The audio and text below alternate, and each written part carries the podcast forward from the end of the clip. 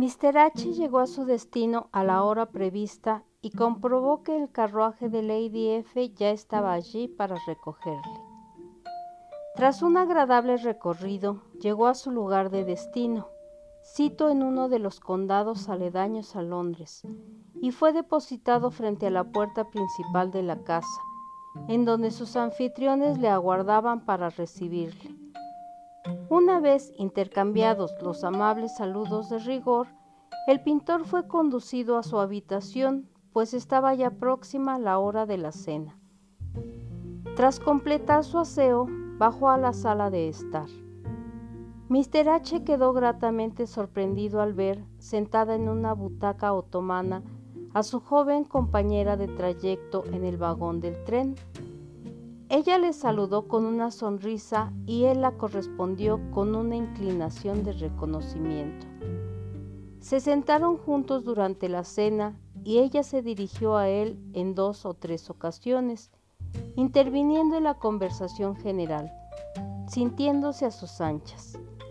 Mr. H no tuvo duda alguna de que se trataba de una amiga íntima de su anfitriona. La velada transcurrió de la forma más agradable. La conversación giró en torno a las bellas artes en general y, durante un rato, sobre la pintura en particular. Sus anfitriones suplicaron a Mr. H que les mostrase algunos de los bocetos que había traído consigo desde Londres. El artista los sacó al momento y la joven mostró un despierto interés por ellos. Ya era tarde cuando la reunión se disolvió y sus miembros se retiraron a sus respectivos aposentos. Al día siguiente, temprano, Mr. H se vio tentado por la soleada mañana a abandonar su dormitorio y dar un paseo por los jardines. La sala de estar daba hacia el jardín Preguntó a un criado que se hallaba ocupado organizando el mobiliario si la joven dama ya había bajado. ¿Qué dama, señor? preguntó sorprendido el hombre. La joven que cenó aquí anoche. Ninguna joven cenó aquí anoche, señor, respondió el hombre mirándole fijamente. El pintor no añadió nada más, pensando para sí que el criado debía ser bastante tonto o bien que debía tener muy mala memoria. Por tanto, tras abandonar el lugar, se adentró paseando en el jardín. De regreso a la casa, se topó con su anfitrión, con el que intercambió las acostumbradas salutaciones matutinas. ¿Se ha marchado su rubia y joven amiga? apuntó el artista. ¿Qué joven amiga? inquirió el dueño del caserón.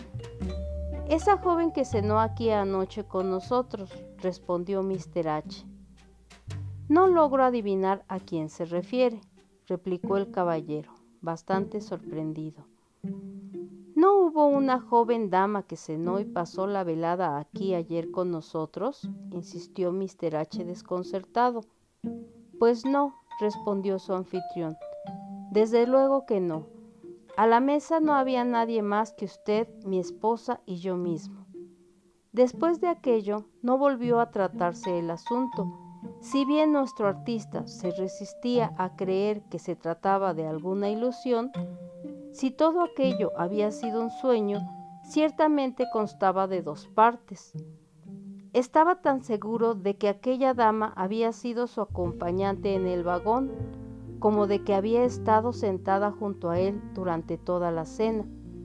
En cualquier caso, todos en la mansión, salvo él, parecían desconocer su existencia.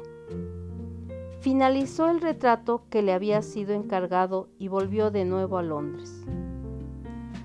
Si quieres saber cómo concluye esta primera historia, no dejes de escuchar el siguiente episodio.